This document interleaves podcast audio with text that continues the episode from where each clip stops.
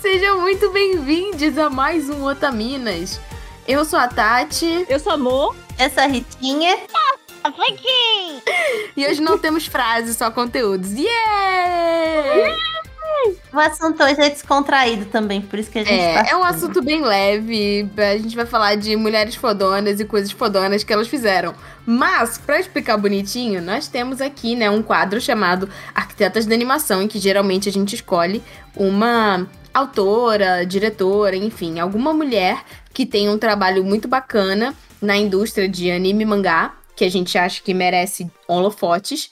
E é, eu não sei se um dia seria muito bom se o Otamina, né, é, vivesse muitos anos, enfim, fosse um projeto de muito tempo.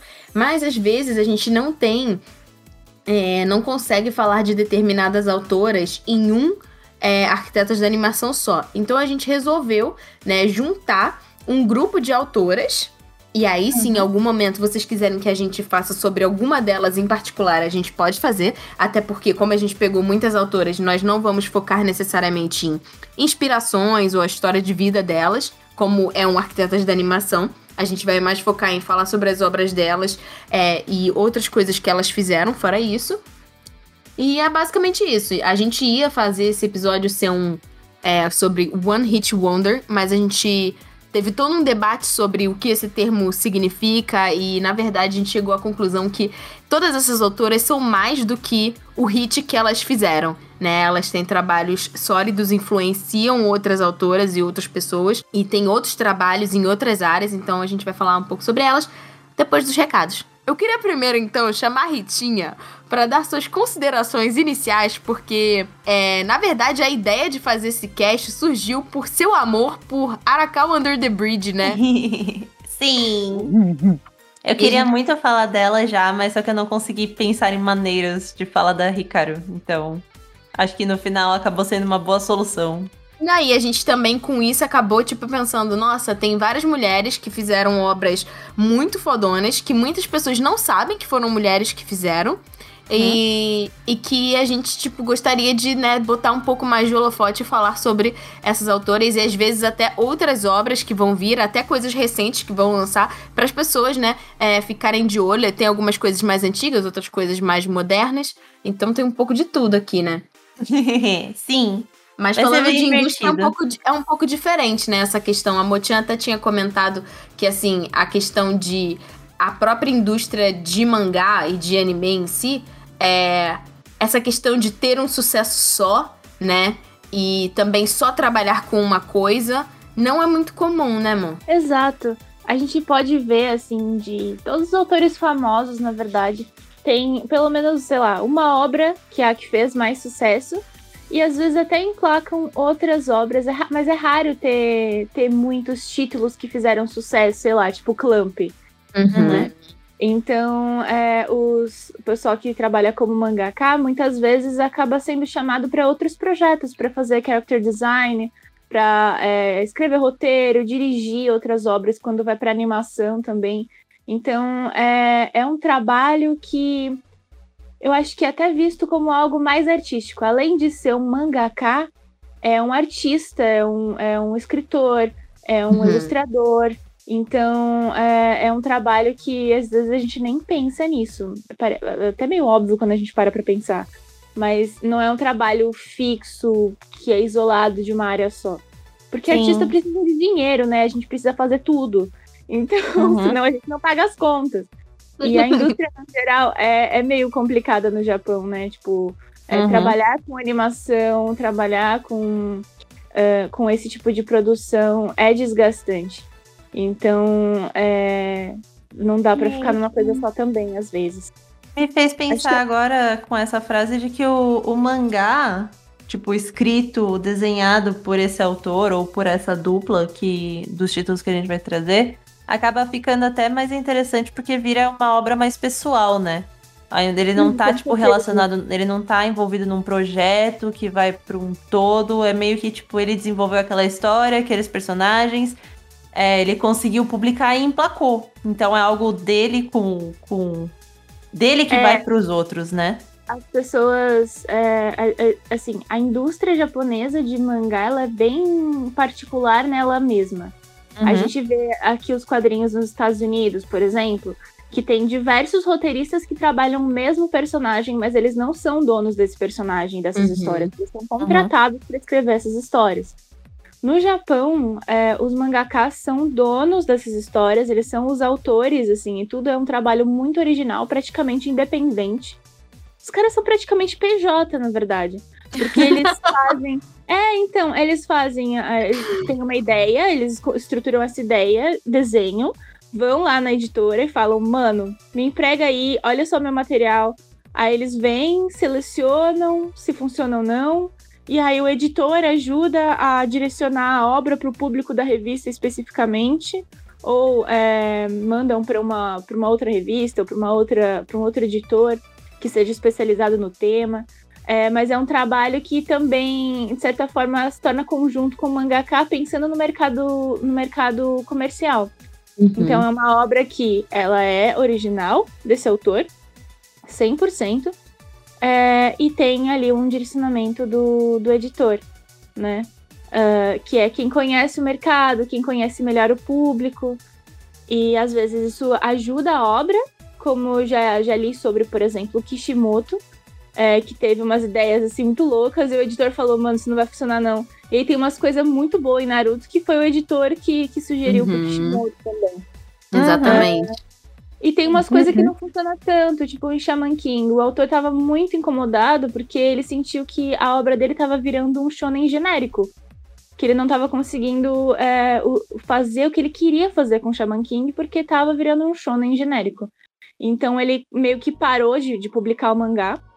É, foi quando o Shaman King foi, entre aspas, cancelado. Ele realmente não quis continuar ali e voltou com spin-offs diferentes, enfim, agora tá tendo aí a sua segunda animação no remake. Mas é, existe esse, é, é, essa estrutura, e ela é muito específica da indústria de mangás. Também tem uhum. essa questão que, tipo, geralmente, quando a gente vê pessoas que têm obras muito famosas e têm outros trabalhos, é, são trabalhos anteriores àquela obra muito famosa porque, uhum. né, a pessoa ainda estava tentando emplacar. É, geralmente, a, ou a obra muito famosa ou essa obra anterior ganhou algum prêmio, tipo um Shogakukan, enfim, algum prêmio de editora, que faz com que o nome dessa autora, é, autor, enfim, autore, é, fique famoso. É, ganhe reconhecimento pela editora, e aí a editora, por pelo fato da pessoa ter ganhado o prêmio, dá uma brecha da pessoa tentar um one shot numa revista e aí, se esse one shot emplacar, aí ela consegue, tipo, desenvolver mais a história. Ou, enfim, ah, você já tem uma história pronta aí, deixa eu dar uma olhada. Então, os prêmios também abrem muitas portas para que esses profissionais entrem no mercado e sejam né, serializados em revistas de grande volume, revistas maiores, né? Que acabam tendo mais visibilidade, com mais visibilidade, mais pessoas leem e a história acaba é, ficando mais famosa, né? Então acaba sendo bem difícil e eu, eu assim, na verdade eu, eu ia dizer que eu consigo imaginar, mas eu não consigo imaginar como deve ser você ter uma coisa assim muito famosa mundialmente e como deve ser difícil você emplacar um outro sucesso tão grande quanto, né? As pessoas, tipo, veem esse termo, tipo, one hit wonder é ou... Difícil. Muito, né, amiga? Porque, tipo, Cara, a pessoa, tipo, é, é aquela história lá do Harry Potter que a Ritinha tinha falado, né? Que uhum. ela fica marcada por um trabalho e muitas das vezes, tipo assim, você tem que ser perfeito e às vezes você não vai fazer uma coisa, você quer fazer uma coisa totalmente diferente do que você fez e às vezes a, a editora vai querer que você faça um Naruto 2 e não vai dar certo, enfim, é muita pressão. Então, para você, tipo, emplacar uma outra coisa. Por isso que, assim, Clamp realmente é, é, uma, é um caso totalmente à parte de realmente emplacar sucesso. Porque, mano, é muito difícil.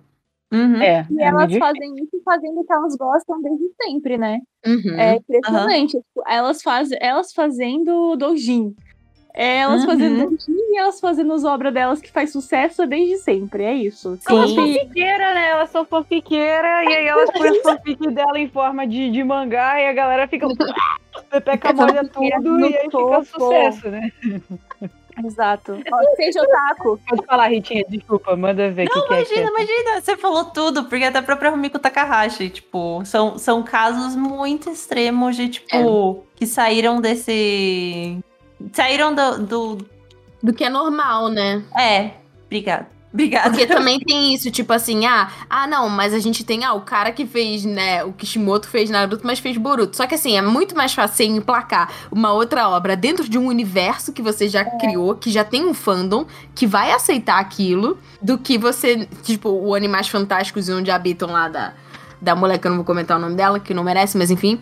É, uhum. E, enfim, é, é, é, muito mais fácil você trabalhar. Tipo, ah, a gente tá tendo agora a volta lá do do fandom de Nuyasha com, com a história das filhas, né? E a Shahime, Cavaleiro Zodíaco, que tem não sei quantos mil spin-off, volta é mil passado. Cara, já tem um universo, um plot, umas regras. Então é mais fácil. Agora, você fazer uma coisa totalmente diferente é bem mais difícil. Mas. Não tirando né? méritos de vamos, ninguém, né? Vamos. Porque cada situação é única. Mas vamos falar Exato. de quem importa agora, que são as mulheres. Isso é uma coisa que, assim, é, a gente tinha comentado de, ah, às vezes vocês não vão saber que mulher, que, tipo, tal obra foi feita por uma mulher, porque ainda existe muito estigma. É, e no próprio. A Mo pode explicar um pouco melhor sobre essa questão editorial que a gente já falou na, no cast da, da Hiro Marakawa. Mas existe todo esse estigma de que há ah, autoras mulheres fazendo obras que não são necessariamente de romance.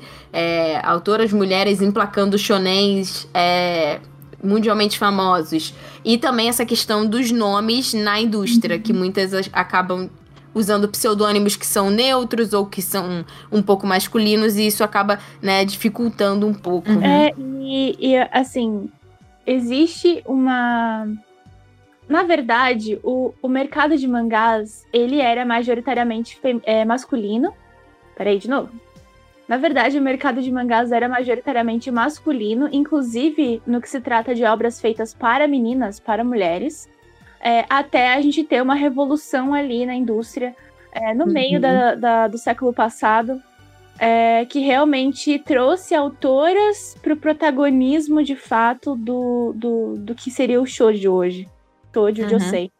Uh, então, a gente é, ainda existe um preconceito absurdo no Japão. É, a própria Hiromi Arakawa, né, ela optou por um nome ma masculino justamente para ela ter a obra dela mais validada.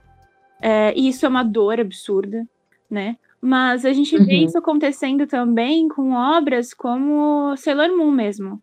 É, Naoko Takeuchi teve o, o, a primeira adaptação em anime e teve várias situações que mudaram as coisas e, e, ou fizeram coisas que ela não gostou, porque ela não queria uhum. que fosse daquele jeito. É, uhum. Outro exemplo é Fruits Basket. A Natsuki Takaya uhum. odiou a primeira adaptação para anime. Ela se sentiu ofendida de fato pelas mudanças que fizeram sem entrar em contato com ela, sem uh, trabalhar. Qual é o nome, em... amiga? Fruits Basket. Ah, Fruits Basket. É, a uhum. Natsuki Takaya. E tanto que ela falou, se for, é, ela falou, se for fazer. Se for fazer de novo uma animação de Fruits Basket desse jeito, eu prefiro não fazer nunca mais. Ela tava putíssima na época.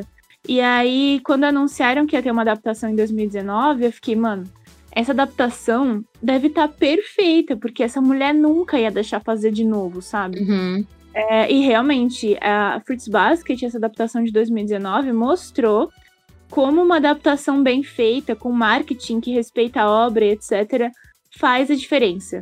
Porque atingiu um público gigantesco, fez um sucesso enorme. Já tinha feito sucesso antes no primeiro anime. Visita a obra, né? Tipo.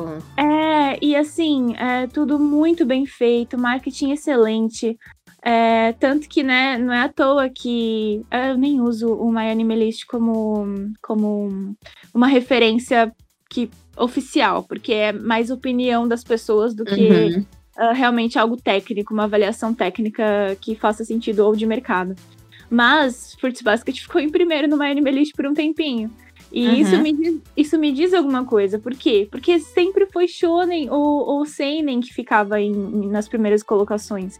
E tem um uhum. shoujo em primeira, coloca, em primeira colocação, escrito por uma mulher há muito tempo atrás, faz muita diferença, assim, para mostrar realmente que, assim, o problema não é a obra. O problema não é que é uma autora mulher, o problema é o mundo. Uhum, Machista, uhum. patriarcal. Mas nesse caso, eu acho que o Animalist acaba entrando exatamente como uma boa coisa para provar que, uhum. que os fãs estavam querendo isso, né? Que já era algo que, tipo, as pessoas queriam. Era um tipo de conteúdo que as pessoas consomem, gostam e querem. Sim. Então, tipo, ele, ele ter alcançado esse topo é a prova de tudo. Sim. De fã para fã, tipo, um trabalho, um trabalho que foi feito e foi registrado por fãs que eles merecem estar tá lá uhum. e é tudo. E aí a gente consegue perceber que sim, existe um problema na indústria é, de, de realmente subestimar essas autoras, mas elas conseguem arregaçar mesmo assim. Beijos no ombro. Não, e não tem. E não só isso, né? Porque é, você te, faz um mangá, aí quando o mangá dá certo, rola um anime, aí depois você faz um outro mangá, e aí rola um anime, mesmo que o anime é. não seja famoso, que é o caso da primeira mangaka que a gente vai falar, que é a Akira Yamano, né? Uhum. Que é a autora de Katekyo Hitman, Hitman Reborn. Reborn. Sim. E tipo, a gente vai falar da história de Katekyo Hitman Reborn, mas assim, ela, tipo, ela fez. Ela começou com um mangá que é um mangá que não é muito conhecido, chamado Put Put Rabbit. Aí depois ela lançou o Katekyo Hitman Reborn. Katekyo Hitman Reborn teve 42 volumes. Tipo, foi, virou anime. Aí uhum. teve action figure, light novel, jogo de videogame, um milhão de produtos. O bagulho, tipo, explodiu. Não, o, o Katekyo, na época, foi quase um Shingeki. Tipo, Sim. o que a gente tem agora. Nos anos 2000, mano, tudo Eu lembro era que tinha muito cosplayer também nos eventos. Sim. Uhum. E é engraçado que é um, que é um anime que fala sobre máfia, né? Tipo... É. Sim, e máfia não muito convencional. Não, e máfia italiana, não tá, não tá nem falando da, da Yakuza, eu lembro, né? eu lembro do Guto, do Cronosfera, hum. porque, se não me engano, esse é um dos hum. animes favoritos dele. Uhum. E ele curte pra caraca. Só que, tipo, ela não fez só a Katekyo Hitman Reborn. Ela fez. É. É. Ai, meu Deus. character design. É, não, o character design de Psycho Pass, que ela não é autora, mas enfim, tem ah, o character design é dela. É por isso que é super parecido, é, porque quando uhum. eu assisti Psycho Pass... é igualzinho. É igualzinho, eu, tava, eu já vi isso antes. Uhum. Exato. Eu senti a mesma coisa. É. E esse e é, e é de live, que é tipo um outro mangá dela depois, que é de ficção científica. Tipo, uhum. Tipo, mano, ela lançou um mangá e ainda teve anime. Ok, que é da Pierrot, mas ainda teve anime. Uhum. Não, mas eu devo dizer que a Pierrot, ela tá fazendo um trabalho bom com Black Clover ultimamente, mas, mas enfim, tem, tem, tem alguns problemas, né? É, é problemas de Pierrot, né? Porque a gente e... sabe, muitos altos e baixos. E ela vai lançar, tipo, um outro mangá hum. na, na Shonen Jump Plus, que o nome vai ser Kamono Hashiguchi no Kindan Suiri. Mano, que vai ser que, sobre. Por que, os mangás tudo agora é de nome bíblico? Pelo amor é, tipo, de Deus. É, você pensa, veio de light novel, mas não, não é o não, caso. Não, esse não.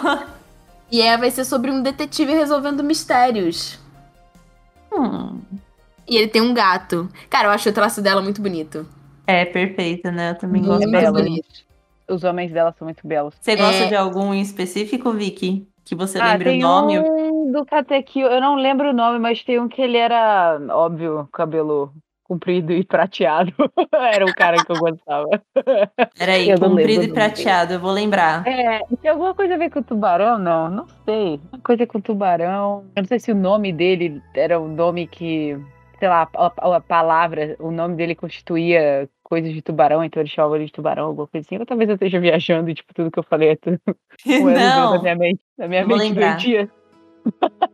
Eu vou lembrar, Mas era bonitão, ele tinha o cabelo prateado, e ele era gritava. Longo... Era o cara que gritava, era o cara que gritava o tempo todo. Que ele, tipo, sei lá, em qualquer ligação que ele ligava pra ele, fazia. E era um cara que gritava. Toda vez que, tipo, alguém ligava para ele no telefone, ele, ele fazia um grito super comprido, assim antes de atender. Ele era super bravo.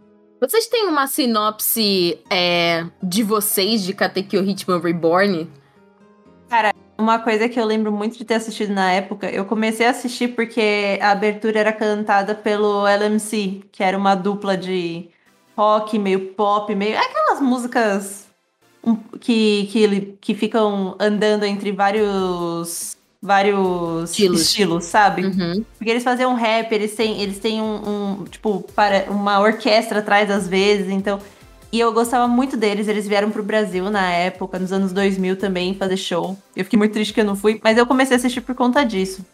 E eu uhum. lembro muito é. do Tsuna e da. E tipo.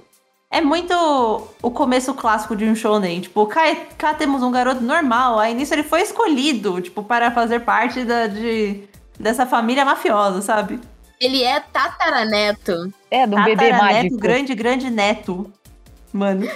Tataraneto um bebê mágico. Eu não lembro o bebê. Tipo, era um então, bebezinho. O bebê é o, o, o bebê é o Reborn que ele é um. Ele é tipo um assassino treinado, uma criança assassina italiana. Uhum. E essa criança vem para treinar esse cara para ele ser, tipo, o sucessor dessa família italiana da máfia, que é a família Vongola. Uhum. Mas o cara é japonês, é isso? O Tsuna, ele é já, supostamente é, mas com origem Faz italiana. ah, mas Faz até aí não sentido. dizem que a gente tá a, a, quatro apertos de mão de qualquer pessoa do mundo? É exatamente essa questão. claro, claro. Essa Vamos coisa de, de bebê super poderoso, tipo, eu nunca, nunca assisti o Katekyo Hitman Reborn, mas sempre que eu via, e eu sei que não tem a ver, mas sei lá, é a minha categoria de Tipo, pegar animes que tem alguma coisa em comum e colocar eles numa caixa na sua cabeça. Me lembra muito Zet Bell. Que era aquele ah, anime com um bebê nossa, também. Eu amava uhum. esta porcaria. tipo, é o pior anime do mundo. E eu amava, porque ele é tipo uma mistura de coisas diferentes. É uma mistura de Pokémon com. Caótico, cara. Com, Mas assim. Com, é, é ele tem essa categoria de bebê caótico super poderoso, que é o caso do Reborn. Que é esse mini mafiosinho. E eu acho muito bom o visual dele com esse chapéuzinho assim de, de mafiosinho. Meu, é uma coisa que eu acho. E agora eu, eu tava até. Eu tenho assistido Vicenzo, que é a, a, a série, série, coreana, de... que, uhum. que, o cara é um coreano que fala italiano. E isso me é. lembrou muito de Reborn. Tipo, Total. ele xingando em, em, em italiano. Ai, Total. Juro. É, e ele também, esse cara do Vincenzo, ele é, tipo, descendente de. Ele foi adotado por uma família, né, italiana é. e tal. Que é. era da máfia. Sempre tem essas coisas assim. É, é mas até ele, ele é coreano mesmo. Ele foi, tipo, adotado. Pelo menos não tem isso de tatara, tatara, neto, né? Mas, mano, ele é o cara cabeludo, de cabelo branco, e barulhento. Você quer mais alguma branco coisa? Também. é, é, combina comigo. Eu acho maneiro porque eles têm, tipo, na, na história, eles têm vários bebês que são super dotados, tipo... O bebê, ah, é? é? o bebê do lado amarelo, o bebê do lado vermelho, o bebê do lado. Parece Power Rangers de bebês. Eles têm é. que parar isso, cara, isso é doentio. Eles têm, eles têm muitos bebês, assim, e muitas famílias com, com máfia. É o tipo de anime que tem, tipo, e mangá, que tem personagem para um caralho. Muitos personagens. Não. E uma coisa que eu acho legal é que eles são muito cativantes todos. Tipo, eles têm sempre uma marca de personalidade que é muito forte. E isso era uma coisa que eu acho que, na minha opinião, Reborn fez todo esse sucesso exatamente por esses personagens. Que é o que a gente vê. Eu sinto que, que muitos dos personagens de Shonen, eles são todos baseados em personagens que já vieram antes, né? E o Tsuna, pra mim, é um Midoriya, sabe? Tipo, ah. é o ah. carinha que não tinha Porque nada. Ele é soft boy. É, e ele é só. Exatamente, ele é só. Ai, mas pra mim é um pouco diferente, porque o Tsuna, ele. Ai, ele não quer estar tá ali, entendeu? Ele fica tipo, mano, que porra. E o, o Midori é mais determinado. Mas. É, Midori é, ali. Nossa, ele é, ele é muito sério. Uh, então, para mim, assim, acho que tem um formato de shonen bem interessante. Ele tem muita comédia também. Eu acho que o Tsuna me lembra mais o Yo a Sakura do que o Midoriya. Ah, entendi. Mano, mas, mas é algo que me deu até vontade de rever Reborn. Não, e eu tenho vontade saudade. de assistir, porque, tipo assim, foi o tipo de, de é, mangá e anime que, tipo assim, fez, fez muito sucesso. Eu via muita gente de cosplay nos eventos, via uhum. muito a porra do, do Reborn, coisinhas dele sendo vendidas, mas eu nunca uhum. dei uma chance. E, tipo, mano, coisa de máfia eu acho interessante, assim, tem um, tem um universo aí, claro, muito fictício, de todas as uhum. formas, mas é muito engraçado ver isso é, se misturando assim com essa.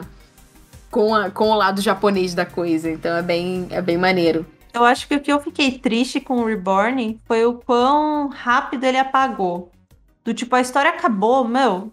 Parece que tiraram tudo da rua, nunca nem aconteceu, sabe? Eu fiquei Acabou. muito Muita gente que não conhece, né? É, então, hoje as pessoas não fazem ideia, mas não é uma coisa no estilo. Uh, que anime dos anos 2000 que ainda faz sucesso. Tipo o Guren Lagann. Tipo, uhum. ele virou um clássico. E Reborn tem tudo para ser um clássico. Uhum. Tipo, mas para algumas um pessoas clássico. ainda é, né? É, é eu, eu, não... eu, pra ser sincero, eu nunca vi, tipo, Reborn, assim. Eu vi pedaços dele. Eu tinha uma amiga que me contava a história. Eu preferi ouvir a história dela, porque eu não sei porque eu nunca tive a paciência de assistir. Uhum. Eu acho engraçado porque a gente tem um pouco disso, assim, que é tipo, algumas histórias viram fanfics pra gente. Porque hum. existem pessoas que contam a história pra gente, e aí, tipo, pra ela gente já contando era sabe? muito mais divertido, era muito mais divertido ouvir ela me contando a história do que eu. Porque eu tentei assistir, mas eu não tinha paciência, não sei porque, eu acho que, tipo, a maneira como a história era contada, eu não tinha paciência, e aí eu preferia ela me contar a história. Então eu ficava sentada horas escutando ela me contando o plot. Uhum. Peraí, que da hora. É, Cara, eu queria que a Sayumi estivesse aqui para esse momento, porque ela traria a palavra de hiato, né? Uhum. mas a gente tem não só uma, mas duas autoras, no caso de Adachi Toka, que são duas mangakas, a Adachi e a Tokashiki, que fizeram Noragami. Uhum. E o mangá é um sucesso, né? Ele é publicado também fora do Japão, em diversas línguas, e até no Brasil. E, cara, tem muita gente que até hoje. E, tipo, é, essa galera nova, tipo, da época da Sayumi, assim, que entrou nesse mundo, muita gente assistiu Noragami. O Noragami foi um dos primeiros animes que assistiu desses novos otakus, né? E eu, uhum. acho isso, eu acho isso muito maneiro. E Noragami tem toda essa pegada também é, de clássico é, mangá de ação, assim, que você geralmente, quando é uma pessoa é, mais, não diria preconceituosa, mas sem tanto conhecimento, julga que não seria feito por uma mulher. Não só uma, mas duas. Pum! Exatamente. E, e sabe tipo um negócio eu. que eu lembro. Opa, desculpa, pode falar, Vicky. Não, tipo eu. Só falei. eu que julguei que eu achei que era, era feito por um cara. Amiga, acontece. Eu achei o Noragami... que qualquer um. o Noragami, eu achei. Quando eu assisti, ele só tinha a primeira temporada. E eu lembro muito de, tipo, parar. Ah, vou dar uma chance. Meu, foram 12 episódios um dia só. E eu fiquei, tipo, uhum. caramba, mano, o que foi? É muito bom, sabe? Só que aí nisso eu acho que eu fiquei esperando tanto pelas outras tempo pela outra temporada que eu perdi o timing de, pra acompanhar. Eu acho que eu... hoje em dia tem na Funimation. Tem, tem. As duas temporadas, se não me engano. Uhum. Eu acho que ah. sim. É, e Katekyo, se não me engano, será. Deixa eu checar, mas eu acho que ele tá inteiro no Crunch até hoje exatamente isso que aconteceu. Eu, tipo, eu assisti a primeira temporada, fiquei super interessada, mas aí demorou muito para sair a outra, e depois eu não assisti mais, perdeu, tipo, o timing para mim. Uhum. Eu gosto do Yato, ele tem uma personalidade bem.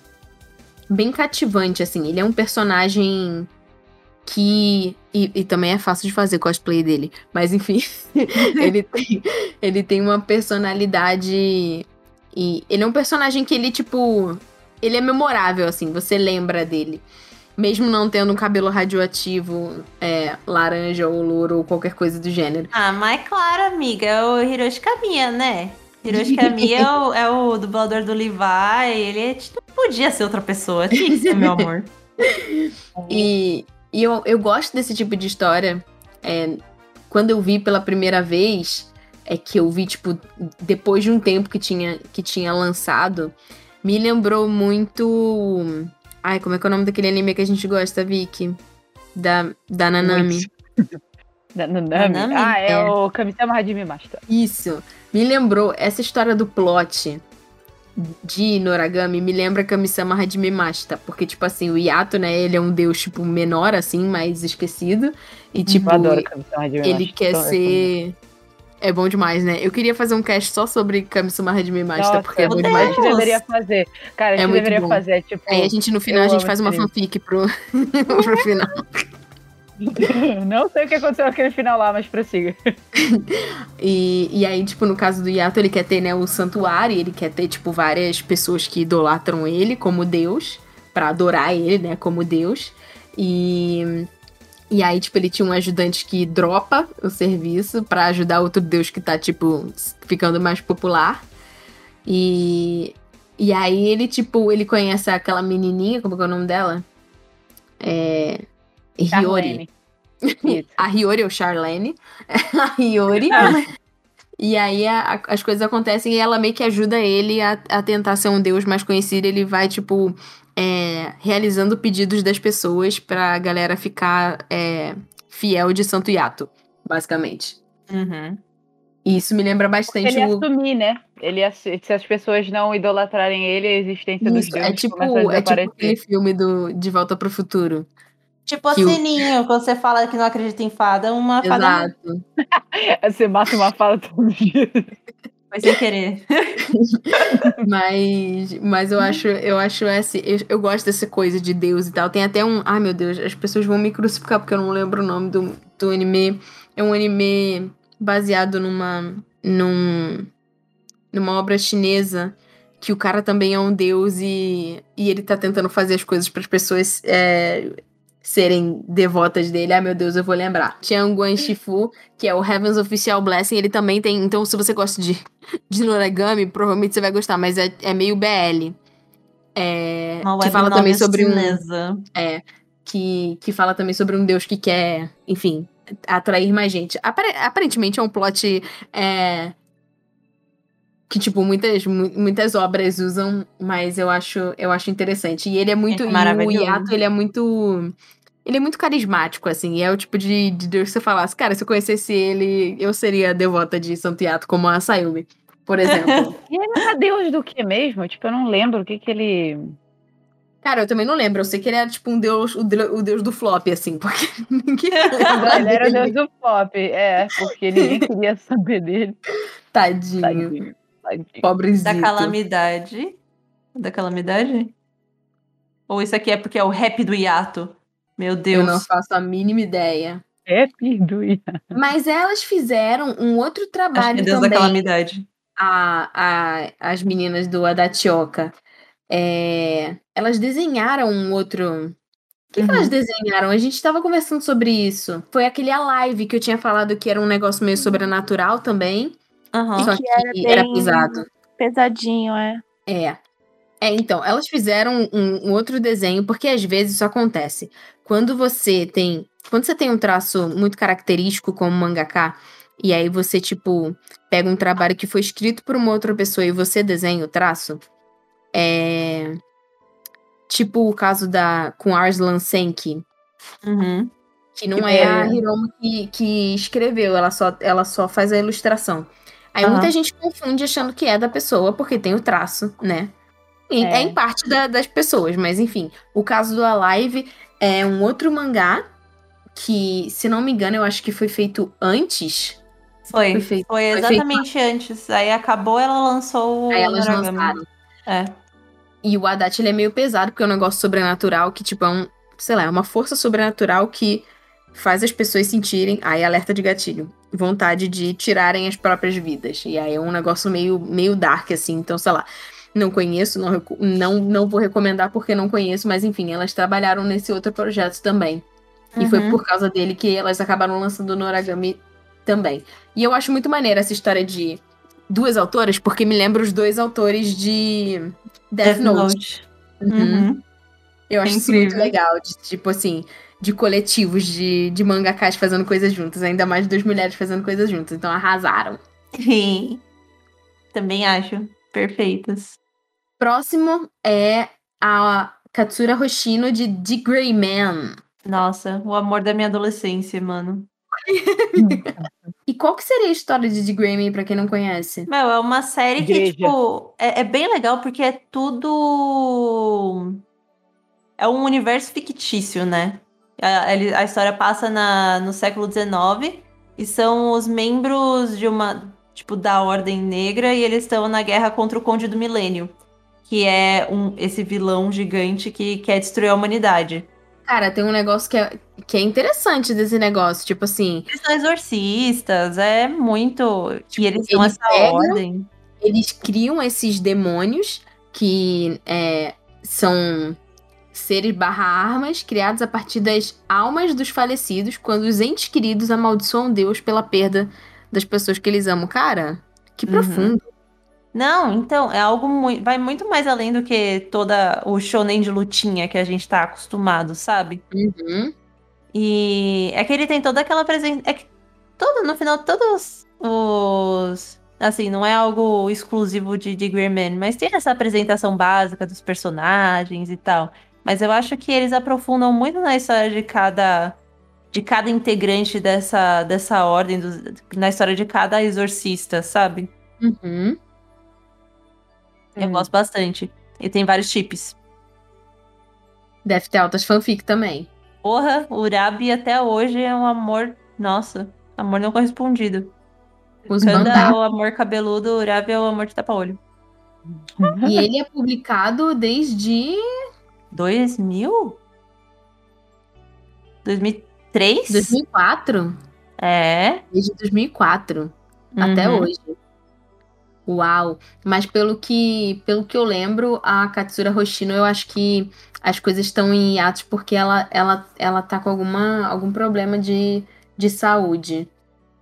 É, tá falando aqui que ela tem problema de saúde, mas só vê com problema de saúde e lesões que já causam para a autora muito hiatos involuntários da sua série de Grey Uhum. Olha, e a gente já puxa isso daí para falar um pouquinho de como realmente não é um, um caso isolado. Tem muitos autores que ou ficam doentes de tanto trabalhar, seja física ou psicologicamente. É, uhum. É, então, toda vez que tem né, anúncio de atos, é, eu acho importante a gente, enquanto fã, apoiar os autores, não cobrar, é, né, principalmente de forma agressiva na internet uh, ir direto na página do autor, porque a pessoa é, é um ser humano, não é uma máquina. Uhum. Né? E é muito difícil se manter na indústria, é muito. O trabalho é muito cobrado, o pessoal não tira férias, tá? A pessoa vive trabalhando. É, a gente teve uma perda esse ano, que foi o autor de Berserk, uhum. é, que, assim, não tem outra. Foi excesso de trabalho. O cara não tinha descanso. E, e tá toda uma crise anima, no, no, universo, né, na indústria da animação, e as pessoas estão falando sobre isso justamente. É, não. Eu sei. É, a Vicky sabe bem, né, Vicky? A Vicky tá gravando e. Propriedade, e trabalhando, né? É. Oh. Por isso que ela tá mais quietinha. E a gente falando de outra autora que também, tipo, tem um trabalho muito fodão e que no momento, né, tá é, tá também com a com a, com a obra em, em atos é a, a Koshke, que é a autora de Gangsta. Ela, no caso, tipo, ela. Esse ano, se não me engano, ela fez um post no Twitter falando que ela descobriu que ela, tá, que ela foi diagnosticada com lupus, né? Uhum. E, e aí, tipo, o lupus, as articulações e os vasos sanguíneos ficam inflamados, causa anemia, causa mal-estar e febre, né? E e ela tá quase cega de um olho. Então, tipo, cara, eu? ela é mesmo assim, ela falou, tipo, meu trabalho mas de forma lenta, então, por favor, não me apressem, me deixem em paz, eu estou ocupada é, uhum. cuidando da minha vida. Então, tipo, eu acho que isso é, é, bem importante dentro do que a Mo falou, né? Uhum. Porque o próprio Yoshihiro Togashi também uhum. é, tem dores fortíssimas nas costas. São pessoas que estão há anos publicando e eu, eu, eu, sinceramente, eu não sei como o Oda consegue. Tipo, a gente não sabe de, de problemas assim tão públicos em relação a isso, mas assim, o cara já tá publicando há muito tempo e tem todo esse peso nas costas de ser um, um dos mangás mais importantes é, do Japão. Sei lá o que a indústria de mangá vai fazer quando o One Piece acabar. Mas uhum. existe toda essa questão, né? Então, tipo, para qualquer autor que seja, reforçando o que a Amor falou, é cuidado, né, ao cobrar pessoas na internet, ainda mais que agora as pessoas conseguem chegar aos autores muito mais fácil com rede social, então uhum. é, apoie seu autor, né, compre produtos oficiais, é, tente ajudar da melhor forma possível. Você tem um resumo do seu coração para dar de gangster pra uma pessoa que não conhece? Hum, se eu me lembro bem, por favor, Rita, me corrige. Mo também, porque eu não lembro muito bem, mas eu gostava muito na época que eu assistia, porque eu tenho memória de peixe, né, gente? Eu tenho a memória do Hisoka, memória muito seletiva. É, e aí eu lembro que a história era sobre esses dois rapazes, né? Que eles eram ex-mafiosos e eles moravam juntos no mesmo apartamento. E um deles é muito interessante porque é um dos personagens principais, isso é muito difícil da gente ver. E ele tem uma, uma deficiência auditiva, ele não consegue falar e ele não escuta muito bem, mas ele. Os instintos dele são muito bons. Ele é então. É... Ele é mudo e ele, ele é, é mudo. tem uma. Ele é meio surdo, ele tem uma parcela de surdez. É, exato. Ele é mudo. É, porque uma meio que segue a outra, né? Se você você é surdo, você não fala muito bem, né? As palavras é, não saem. É, então ele, ele fala um pouco, mas ele, ele fala, tipo. É, ele fala as palavras, é tudo meio fanho, né? Porque ele não consegue escutar muito bem, ele tem essa ah, deficiência depende, auditiva. É, depende da surdez, no caso. Tem uhum. surdez que a pessoa é, nasceu surda e ela é, aprendeu a falar enquanto surda, então ela fala diferente. Mas uhum. tem muita pessoa é. que se tornou surda e, e fala, fala como a gente que ouve, né? É, é que é exato. A pessoa, a pessoa que não nasceu surda, ela obviamente ela consegue falar, ela não vai falar provavelmente na mesma altura de voz e tudo mais, porque ela não consegue mais escutar. Mas ele, se eu não me engano, o personagem dele, ele, ele sempre foi surdo, ele nasceu surdo. Então ele fala, eu lembro dele falando algumas palavras e ele colocava uma legenda até em japonês também pro que ele estava falando, porque ele falava uma coisa ou outra, mas era meio ininteligível, assim, você não conseguia muito entender. Uhum. E é muito interessante, porque é um dos primeiros personagens que eu vejo é, com uma deficiência séria, assim. E, mas ele é extremamente habilidoso, ele é um dos melhores é, ele usa uma espada, né? Ele usa uma katana. Ele, é, se eu não me engano, ele é japonês especificamente. E o parceiro dele, que também é outro personagem principal, é italiano. Eu acho que é, ele, né? Obviamente. É eles não são japoneses. Ah, o, ele o, também não, né? Ok. Nicholas é Brown também. Não, ele não é japonês. É, é, que ele usa uma katana. Eu achei que ele fosse japonês, eu não lembro mais. Mas ele. Pode ser o Ele usa uma espada. é o Iabu.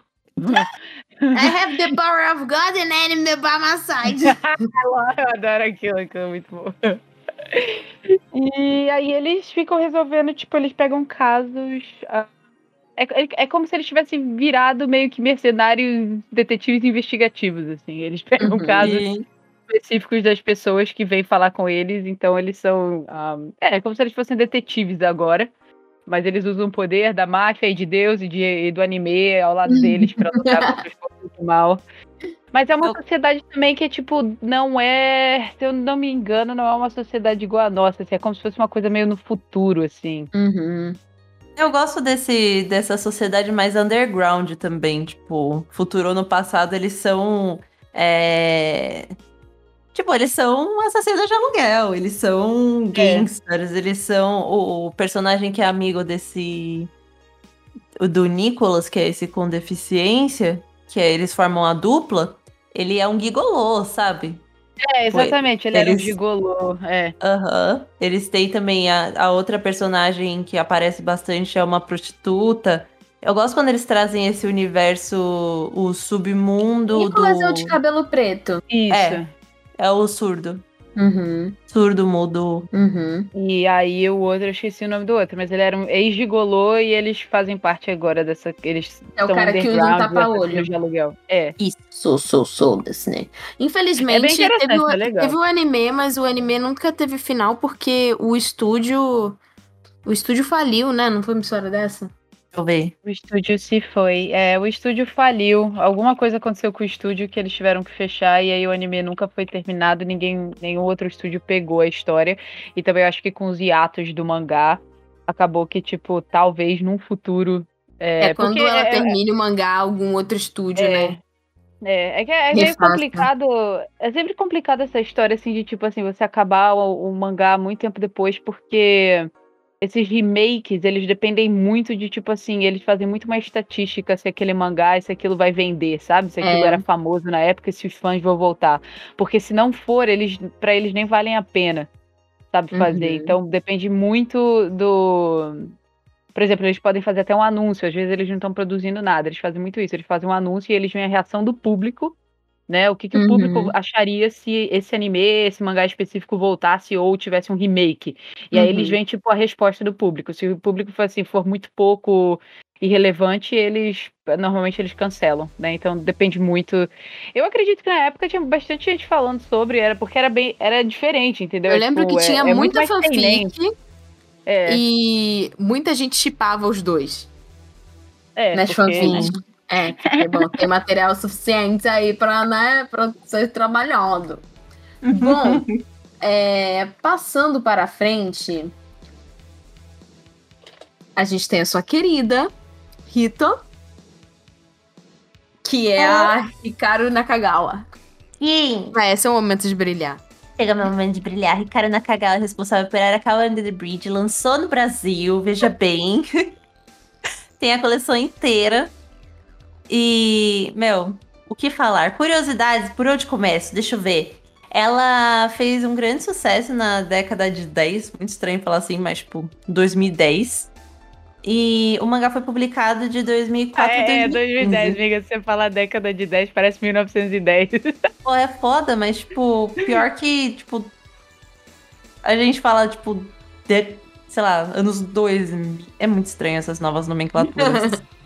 Ainda acho muito estranho. Mas aí, tipo, o anime saiu, acho que em 2011, 2010. E o, eles ganharam, ganhou live action, ganhou várias coisas. Porque é uma comédia muito leve e ao mesmo tempo traz um, uns e muito questionamentos. Exatamente, de pessoas morando embaixo da ponte. E um elenco de ponta na dublagem. Então, tipo, a, a os dubladores principais da Nino e do, do Recruta, que é, que é o personagem que faz parte da dupla principal, é a Maya Sakamoto que é muito conhecida, tipo, incrível. Uhum. Ela fez já é, papel em Macross, ela fez. Assim, sempre quando tem o nome dela é, vai ser sucesso, sabe? E o Hiroshi Kamiya, que a gente já falou dele, dubla o, o Yato, né? E uhum. ele também dubla o Levi, é um grande nome na, na indústria. Nós não vamos e... falar do Jill? a gente pode falar do Jill, o dublador do Jill também, ele, ele tá na, no Arakawa Under Bridge. Ele faz o Shista. É o. é uma, uma freira. Takehito Koyasu, se não me engano. Eu acho que é. Do Dio. muito poderosa. Dio. E é muito louco, porque é um cara vestido de freira. Uhum. É, ele era um ex-militar, eu acho. Aí, aí ah. ele se converteu ao cristianismo e ele virou Sim. uma freira. É, qual que seria a história de Arakawa Under the Bridge pra uma pessoa que nunca ouviu falar sobre esse mangá anime? Então, pensa assim, o, o, personagem principal, a gente vai chamar ele de recruta, porque eles meio que mudam o nome dele para recruta, e eu posso explicar. ele tem um lema de vida que ele nunca deve dever nada para ninguém. É o lema dos Lannisters. Game of Thrones. E ele tinha até escrito na, na gravata dele, tipo, uma gravata passada por gerações da família dele, tipo, nunca dever nada a ninguém. Então, assim, ele não deixava nem as pessoas devolver, tipo, pegarem a borracha quando ele derrubava a borracha no chão, porque ele ia dever um favor pra pessoa, sabe? Era bem strict nesse ponto. Um dia, tipo, na ponte, porque esse rio Arakawa, essa ponte, ela realmente existe no Japão. Então, um dia ele estava passeando na ponte, chegaram umas crianças e roubaram a calça dele. Normal. Normal, normal. Até aí tudo bem, né? Mas, tipo, chegaram umas crianças, roubaram a calça dele e penduraram na ponte. Num canto que ele não conseguia avançar. As crianças conseguiam, ele não. Mas enfim. Ele sobe para tentar pegar a calça. E ele cai no rio. E aí aparece a nossa querida Nino-san, que, é, que é a dupla dele, que é a Maya Sakamoto e salva ele. E ele fica tipo, caralho, mano, eu tô devendo minha vida pra essa moça, agora o que, que eu faço? Ele fala, tipo, mano, fala o que você quer, eu posso dar qualquer coisa para você. A gente nunca mais se vê na vida, mas assim, Viver uma pede, família você rica, o mundo, né? eu te dou. É, então. Ele é, ele já é uma, ele era o mais novo líder da empresa do pai dele também, que é super foda, Ilona, essas coisas. Aí ele fala, fala qualquer coisa, você quer o mundo, eu te dou. E, e nunca mais eu te encho o saco, você também nunca mais me enche o saco. E ela falou, bom, eu quero que você seja meu namorado. Aí ele, ah, e aí nisso ela fala, você vai ter que morar comigo então. Só que ela mora embaixo da post. E aí que ela começa a conhecer todas as. Ele começa a conhecer todas as figurinhas carimbadas embaixo da ponte. Tipo, o seu, Ela o é um seu ET? síndico. Oi? Não é ela que Ela se acha que, é, ela, um acha, ela acha que é de Vênus. O síndico é um capa. É só- Tem é as só- crianças com cabeça de metal. Tipo, é, vai. Olha, eu posso ficar. Tem uma, horas... uma pessoa que fica musculosa, gigante. Esqueci. Ai, a Estela. Mano, É. tem cada, juro. Tem a Maria, que é uma moça. Ai, mano, juro. Tem é assim, essa pessoa que escreveu, essa autora, ela, ela fumou uns, uns crack antes de escrever, e aí, tipo, saiu, entendeu? A fanfic de comédia. Olha, mas só que aí a curiosidade que eu trago é que fez, fez tanto, deu um match tão incrível que ela casou com o Hiroshi Kamiya. Ela é a esposa do Hiroshi Kamiya hoje. Mesmo? É. É incrível. Oi? É o dublador. É o dublador do, do Levi, do Attack on Titan, que Oh. também é o dublador do, do carinha principal do Arakawa Under the Bridge. Oh, Uhum. oh, oh. Plot twist. Incrível, não é? Beijando. Não. Mas isso daí, isso daí é goals demais, velho. Imagina o boneco falando no teu ouvido. Demais. Ah, velho. Nossa senhora, essa daí ganhou. Nossa, mano, juro. Essa Não, imagina dormir. Mas sabe o que eu gosto desse. Eu nunca mais ia sair de casa. Nossa, nunca mais.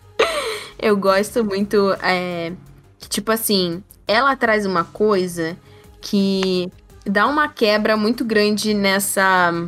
Porque ele vem, esse cara, que é o personagem principal, ele vem, tipo, de uma família de, de salaryman é, Uhum. super tradicional e que, tipo assim, sempre teve a vida, tipo, num script, uma coisa assim, bem japonesa. De, Uhum. tipo, seguir a família, não sei o quê.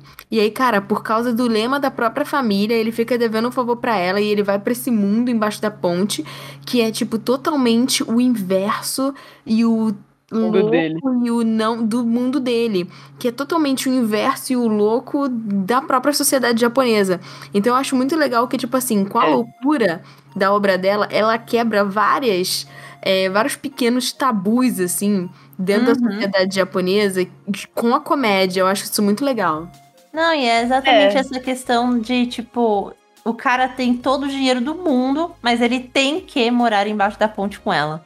Uhum. E, tipo, aí. E, e, tipo, chega uma hora que ela fala, tipo, ah, você pode dormir na minha cama, eu durmo aqui. Aí ele olha, tipo, porra, você tá me cedendo a sua cama, você vai dormir no chão, não sei o quê, sabe? E Ele, ele fica mó. não, não ter mais favores, né?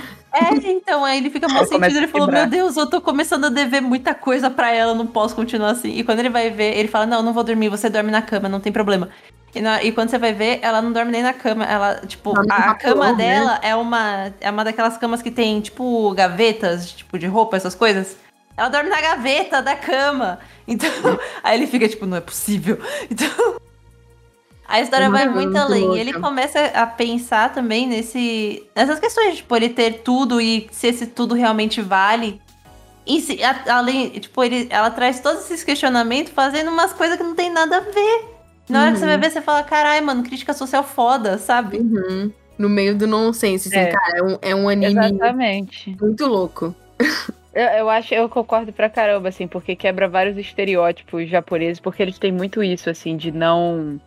Eles não podem dever pra ninguém, isso é uma coisa da sociedade deles. Eles não gostam de favor, tipo, se você dá um favor pra eles, eles falam: não, não, não, não, eu tenho que resolver isso sozinho.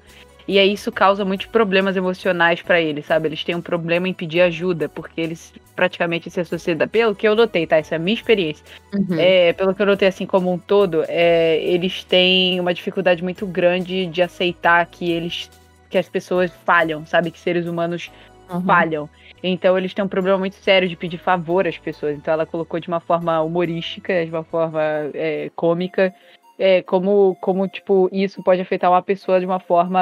É, ela descreveu de uma forma mais leve, né? Mas isso realmente é um problema na sociedade deles. Por isso que é muito difícil, por exemplo, você ver pessoas no Japão indo fazer consultas com psicólogos, Uhum. psiquiatras, porque eles têm uma dificuldade de aceitar que eles estão falhando na vida e, e pedir favor ou assumir que eles têm algum problema e eles precisam resolver é tipo um dos piores pecados para eles. assim. Uhum.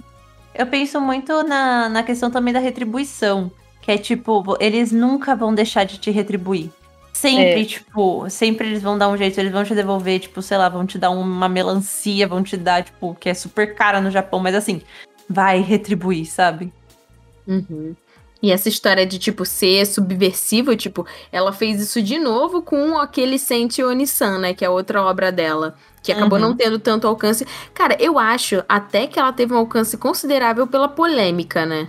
Então, é porque não teve meio que essa tradução pro, vamos chamar de ocidente. Porque eles ficaram exatamente com medo dessa polêmica das pessoas daqui por serem, por nós sermos, tipo, majoritariamente católicos, de do povo se ofender mesmo e não levar na brincadeira e, ou não entender o sarcasmo. Mas, tipo, ao mesmo tempo que ela que teve esse medo, ele recebeu críticas muito positivas. Uhum. E eu acho que, tipo, é um negócio que super faz sentido se você pensar no imaginário.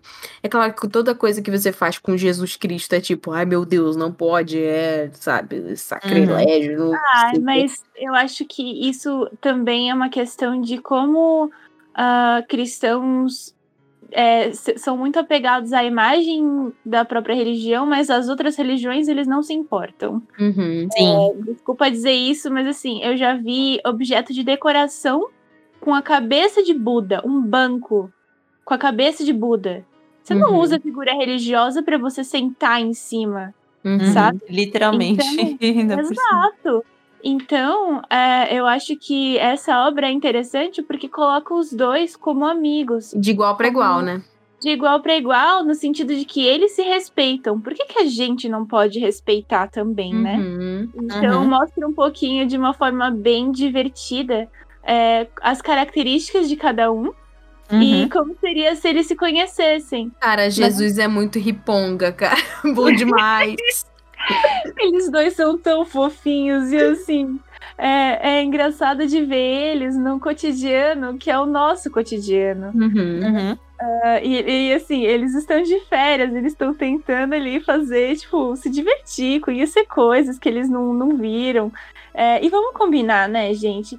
É, as entidades todas, independente da religião que você seja ou não seja, merecem um descanso também, né? Uhum, Pelo amor de Deus. É uma situação muito chata, uma puta que pariu. Então os caras só queriam umas férias, e é isso. Uhum. Mano, eu, eu acho mais. o máximo, juro, eu sempre falo isso, porque Jesus Cristo, turista no Japão, vai ser muito eu no futuro. Tipo, ele olha em volta e ah, Exotic Japan! Tipo, é, é, juro, me identifico demais. Eu tava falando pra Ritinha que o Jesus dessa obra me lembra o Mr. Yabatan, que é um, um influenciador. Eu acho que ele é francês, eu não tenho certeza. Que ele tem muito sotaque francês. Mas ele, ele vai nos. É, sigam o Mr. Yabata no, no Instagram, ele é muito adorável, ele tem essa vibe é de. aquele cara assim. que faz vários sotaques aquele, diferentes. É, aquele cara que, uhum, aquele, que faz o, o é, ele fala Irumi, Illumination. É muito fofo. Mas é aquele cara que ele fez também um sotaque russo naquele vídeo. Ele viralizou é, ele é muito esse bom. vídeo. Ele é muito, é muito bom. bom. Ele é muito engraçado. Ele é bem caricato, assim. Ele parece muito um, um, personagem de anime, assim. Ele é fofinho. E vai lançar aqui pela New Pop, né, amiga? Perfeitos. Por favor, New Pop, me, me, me patrocina. Juro, eu, eu tenho tudo para vender esse negócio. eu tenho todas as ferramentas. Eu tenho todas as ferramentas, eu faço quanto conteúdo você quiser. De Muito grátis. Não, e, te, e lançou né, um live action também. Aham. Uhum. Sim, eu não, é. fez muito sucesso. Não, live action não, é, foi um. Um filme, um filme né? animação e, e ova. Mas, mas uh. teve um live action, não teve, não? Procurem. Fofitos. Ah, porque esse aqui não tá no My Anime List, tá no My Drama List. é, uma outra autora, que a gente até falou num vídeo que a gente gravou é, pro Bunka mais antigo, é, que é a autora de Mag, a Shinobu Otaka, ela. Ela. Eu, eu prestei agora atenção no, no, no sobrenome dela, Otaka, mas enfim, Sim. é Otaka com OH, tá bom, gente? Podem parar aí com os trocadilhos. Ele ela, chama de Otaka. Eles, Otaka. eles ah. ela faz parte desse grupo de autoras que ganharam prêmio, né, com, a, com as suas obras. Então, tipo, Mag, que é a, a obra mais famosa dela no caso, é, ganhou o 59 Prêmio Shogakukan em 2013 Porra. na categoria Shonen. Olha tá só. Porra.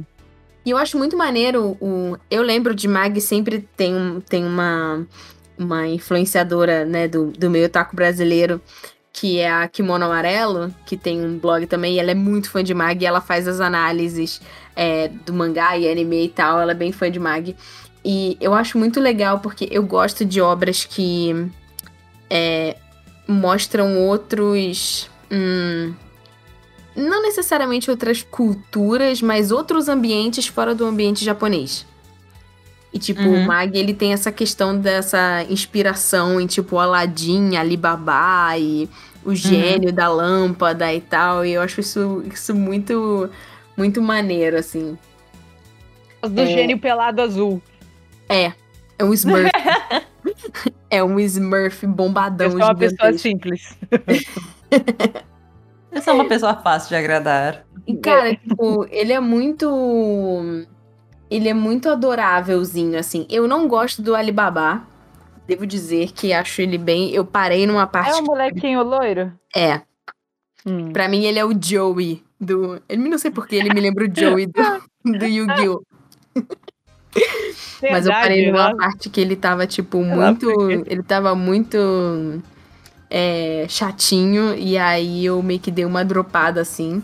Mas, mas os personagens são muito cativantes e tem uma coisa, tipo, que eu gosto, que em Akatsuki no Yona também tem um pouco, que é esses plots políticos, assim.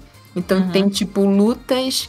É, lutas com poderzinho, é, mas também tem plots políticos por trás e muitas questões sociais, de tipo, reinos que é, os caras estão sendo ditadores, babacas, fazendo as pessoas de escravas, não sei o quê. Tem uma menina que ela é uma ex-escrava, esqueci o nome dela, de cabelo magenta.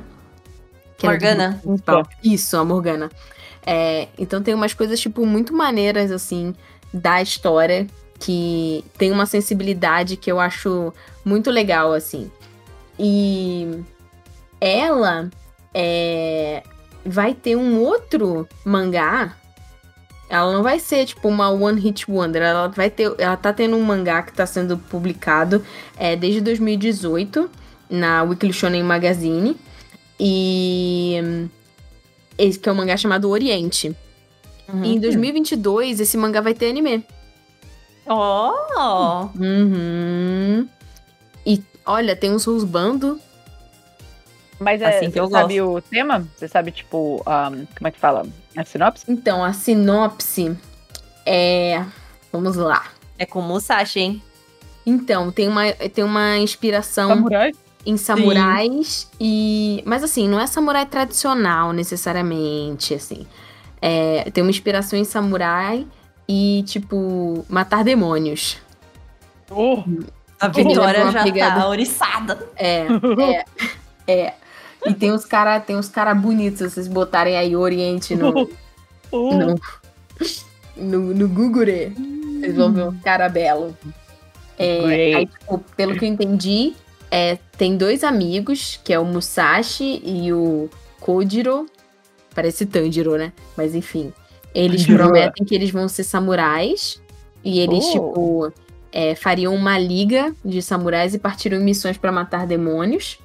E aí, tipo, os demônios, eles passam a ser louvados e adorados pela sociedade. E os hum. samurais passam a ser, tipo, a margem da sociedade. Ah, Mas aí é bem político de novo. Troca é, de poderes. Interessante. Aí, uhum. tipo, esse menino que é o Musashi, ele, tipo, ele tem medo de revelar que ele quer ser um samurai. É... E aí ele, tipo, vira um mineiro. Só que, tipo assim, ele meio que finge que ele tá minerando, sendo que, na verdade, ele tá, tipo podando a, a espada dele. E o, o, outro amigo dele, na verdade, ele é descendente direto de um samurai, ele é de uma família de samurai, mas ele desiste dessa promessa. E aí, tipo, acontece meio que uma experiência de quase morte do, do esse amigo dele, Musashi, ele quase morre, aí o amigo dele salva ele. E aí eles, tipo, resolvem, depois dessa experiência de quase morte, tipo, ir numa jornada para tipo, descobrir o que eles realmente querem fazer e seguir os sonhos deles de serem samurais. Oh. É. É, isso aí. Eu fiquei aí, muito Querem, tipo, restaurar a reputação dos samurais que foi manchada e acabar com os demônios que estão, tipo, ruleando, é, Uhum. mandando no mundo. É basicamente isso. Parece interessante, né? Interessante. Sim. Nossa, eu achei muito melhor do que eu tava esperando. Pois é. Eu acho que tem. Eu, eu. Assim, pelo que eu ouvi, assim. Você contando a sinopse, eu acho que tem tanto potencial quanto Mag. Pois quanto é. Mag agora. Pois é. Eu acho que, tipo, a Shinobu é, Otaka, ela já tinha um outro trabalho dela que o nome era Sumo. Su. Sumomomo. Momomo. Sumomomomo. Caramba, mano. Momomomo. Que Ah, tá meio que boa. tem uma. Parece. Assim. Ele é mais antigo, então tem umas coisas que, sei lá, podem não ser muito bem interpretadas hoje em dia. Mas esse Sumomomomomo, ele. Mas é pela mesma autora. É a mesma autora, ele é, foi antes do Mag. Que, tipo, Oh, o cara, ele é de uma família de artes marciais. Me lembrou um pouco Ramameio. O cara, ele é Uhum. de uma família de artes marciais. Aí, tipo, o pai dele é, resolve, tipo, tem um rival. E aí ele fala: Não, a gente tem que juntar forças, porque aí, tipo, os descendentes da nossa família, se meu filho casar com a sua filha, tipo, a gente, o filho deles, ou filha, enfim, vai ser, tipo, a pessoa mais fodona do mundo nas artes marciais. De todos os clãs. Eugenics. Aí, tipo, vamos acabar com a nossa, com a nossa, a nossa treta e vamos prometer nossos filhos. Só que, Uhum, tipo assim, ok. o filho desse cara, é, que é o personagem principal, ele, tipo, ele meio que tem trauma de luta. Porque Oh, o pai dele ficava, tipo, obrigando ele. Tipo, não, você tem que ser o mais fodão. É tipo o Todoroki lá. Você tem que ser o mais fodão, não sei o quê. E aí ele tem trauma de luta. E a menina, ela, tipo, é uma menina que ela, tipo, ela é muito fodona lutando. Só que ela, ela tem. Aí que vê o problema. Ela tem uma aparência meio loli. E Uhum. aí ele chega e fala assim: Cara, eu não posso casar com você, nem ter filho com você. Tipo, você parece uma criança. Sabe? Você parece minha irmã mais nova. Tipo, não vai rolar, não vou casar, não quero ter filhos lutador, não, só quero ser uma pessoa normal. Só que nesse meio tempo, quando eles anunciam que os dois vão casar, os outros clãs dos, out- dos outros filhos de, de lutadores, eles falam assim: Não, cara, agora esse cara, ele é o cara mais fodão da luta. Porque tem uma união de famílias. A gente tem que impedir que eles tenham um descendente, porque vai ser o cara mais fodão das duas famílias. E aí Uhum. veio um monte de cara, tipo, um monte de lutador de artes marciais atrás pra acabar com o cara, porque o cara vai ser, né, o futuro pai do cara mais fodão das artes marciais. E aí, basicamente, o mangá é a menina defendendo ele dos caras fodões de artes marciais querendo matar o marido dela. Que ainda Aham. não quer ser marido dela, é basicamente isso. Parece um pouco o, o DNA ao quadrado. Não sei se vocês já viram isso. É, então, Putz, me lembrou com DNA ao quadrado. Eu acho que no fundo, tipo, ela bebeu no suco dos anos 90, 2000, sabe? Aham, total, total. Mas, É, tipo, legal ser uma mulher, tipo, defendendo o cara. Interessante. Aham, é, isso é sabe? interessante. Apesar dela ter uma aparência de, de Loli, né? Enfim, Às e vezes, um eu- É porque às vezes eu fico pensando que talvez essa aparência de Loli seja pra mostrar, tipo, ah, é tão pequenininha, é uma criança ainda, indefesa. Aí, tipo, ela pega e Uhum, cacete, E ela é sabe? fodona, né? E os caras parecem um bando de Yankee né, É, no coisa. Mas, mas é interessante. É, tipo, o mangá ele é de 2009 fa- até 2004 até 2009, então tem essa essa Legal. vibe assim. Tem um anime, fiquei interessada de, de assistir. Enfim, a Tem um anime? a- é, tem. Tem. um anime. A Shinobu Otaka, tipo, ela é fodona. Ela só está fazendo coisas fodonas. A gente tava falando sobre como é difícil é, quando você tem uma obra que fica muito famosa. E, tipo, ela teve o spin-off lá com o Simba também. Ela conseguiu fazer personagens tão fodões que, tipo, o Simba, que é o personagem de Mag, teve uma série dele. uhum. Então, assim, isso é muito maneiro. E ela tem todo um. E assim. Ela, ela, tipo. Tudo indica que ela vai emplacar mais um sucesso. Então, muito, muitos parabéns. Bacana. Legal, legal. Muitos Acontece. parabéns, muitos parabéns. Isso tudo me lembrou, você falou de Yankee, eu assisti uma série live action que saiu, saiu recentemente, sim, 2018, 2019. É, então, a live action baseada no mangá dos anos 80, que, que se chama Kyokara Orewa. Que é tipo, de hoje em diante, eu que. Esse sou eu.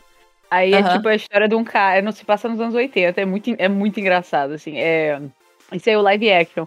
e aí é uma história de um cara. Eu a estou vendo cara. as imagens aqui, miga. Amiga, muito engraçado, cara. Eu, eu, eu adorei. Eu assisti até o fim e eu acho que em 2020 saiu um filme. Saiu um filme, tipo, baseado na série dos personagens e tal.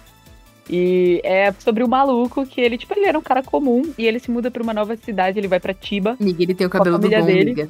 Amiga, é muito engraçado. É muito no live engraçado. action eles mantiveram isso, que incrível.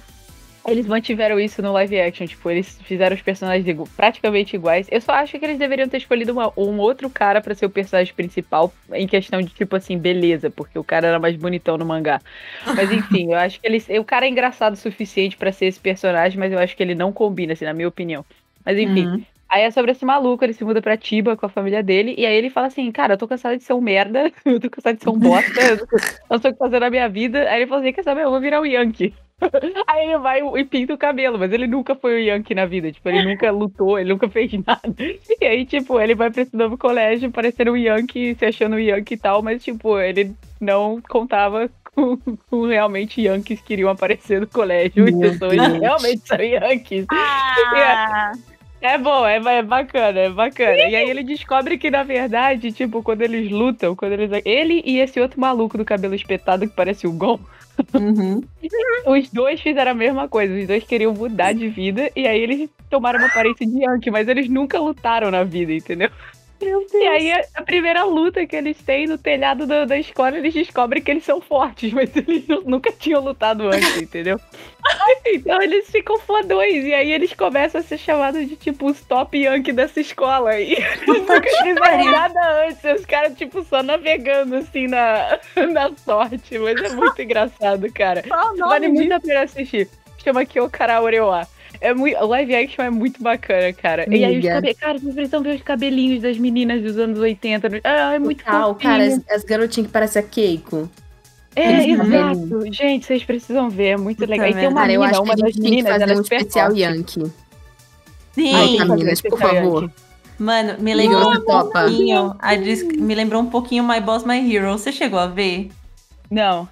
My Boss My Hero era um negócio, era uma, um dorama japonês de 2006, eu acho. Tipo, é muito antigo. Nossa, é muito bom. É muito bom. O cara, é. o principal, ele tem 30 anos, ele já é, tipo, ele é filho de alguém da máfia, alguma coisa assim.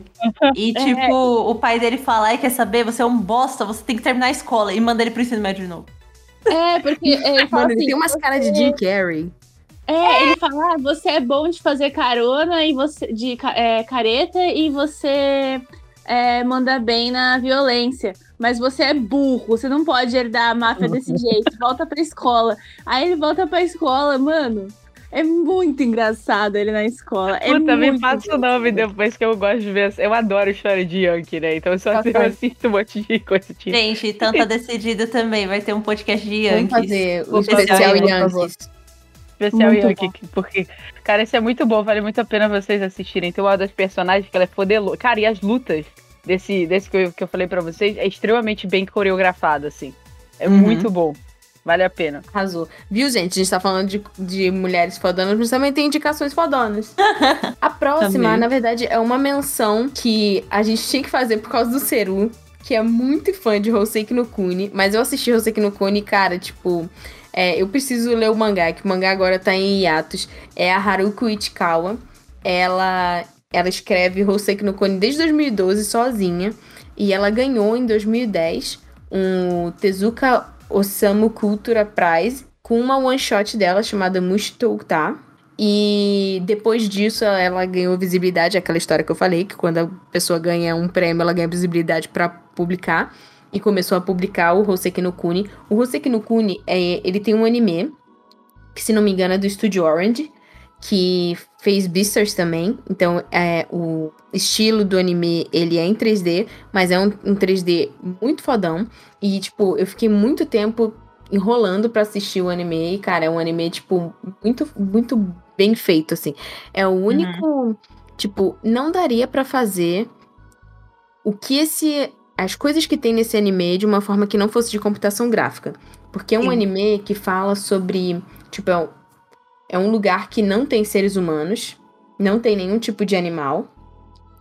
E nesse lugar vivem joias é, que têm uma aparência muito parecida com humanos, né? E cada uhum. joia é baseada num mineral que existe aqui, né?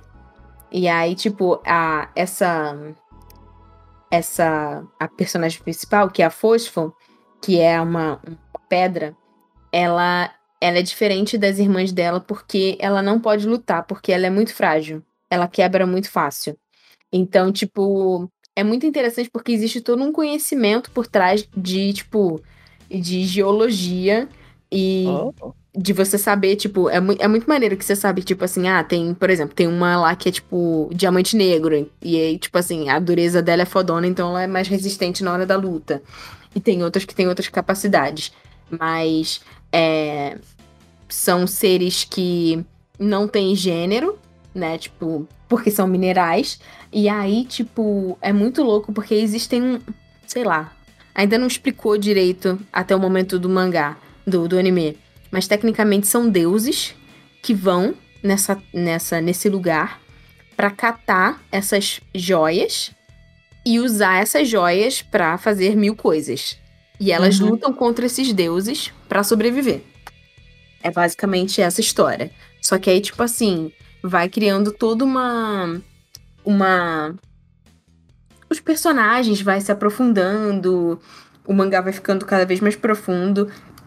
O mangá, ele, né, tá entrando em alguns hiatos já faz um, já faz um tempo, mas a galera, tipo, tá muito louca pra, tipo, para que continue, porque a história tá muito boa. E ele ganhou o até um Crunchyroll, é, o Crunchyroll Anime Awards de 2017 ganhou como melhor CGI, né? E como as pedras são reluzentes, não daria para fazer isso se não fosse em, em... Ah, ia ser muito caro. É, ia, ia ser, ser muito complicado. Demais. E mas assim, ele é bem feito, assim, só, você só tem que.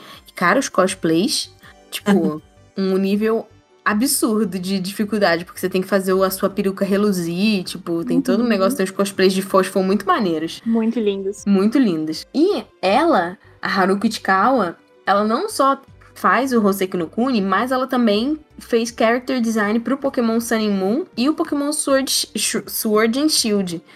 e eu acho isso muito maneiro. Tipo, como a, como a galera consegue trabalhar em várias coisas e não só fazer. É, é eu nunca vou entender isso. Eu tenho um trabalho e não consigo fazer mais nada. São pessoas mágicas, amiga. Elas são prodígio rime. Ah, mas isso também justifica alguns hiatos, né? Porque não dá pra você abraçar o mundo também. Então, se você tem um projeto grande desse, você em algum momento vai ter que parar o que você tá fazendo pra, né, pegar uma oportunidade dessa. Porque você fazer character design de Pokémon no Japão é uma coisa grande pra caralho. Então, assim, uhum. muito foda de você botar, tipo, no seu portfólio, mesmo que você já seja, né, uma, uma autora com uma obra já conhecida. E a última, mas não menos importante, é claro que vai faltar gente para falar nesse cast. Se vocês sentirem falta, mandem pra gente que a gente pode fazer um outro cast é, citando mais gente ou escolher uma para fazer um Arquitetas da Animação mais profundo, contando a história e vida e inspirações do jeito que a é, gente é, se vocês fazer. pagarem 50 reais por mês, a gente faz. only, only pode ser 50, pode ser 15. 15 kawaiis. Não, não, não. Eu, eu não. A Vitória tá abrindo o OnlyFans.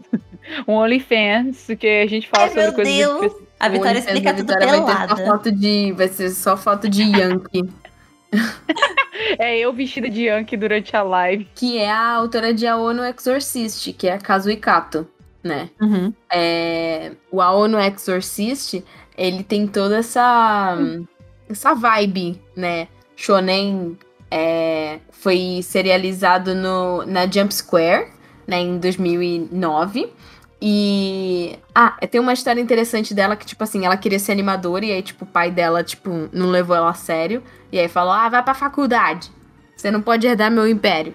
E aí mandou ela pra faculdade, ela tava lá na faculdade, ela falou: ah, quer saber? Foda-se. Ela dropou a faculdade e resolveu ser mangaká. E aí ela, tipo. Uhum, não, pera, então o pai dela era o quê? Desculpa. Não, tipo assim, eu só zoei por causa da história do Yankee. Que, que foi hum. pra. Teve que man ser mandado de volta pra escola. E, tipo, o pai dela mandou lá pra faculdade porque achou que ela não tava sendo.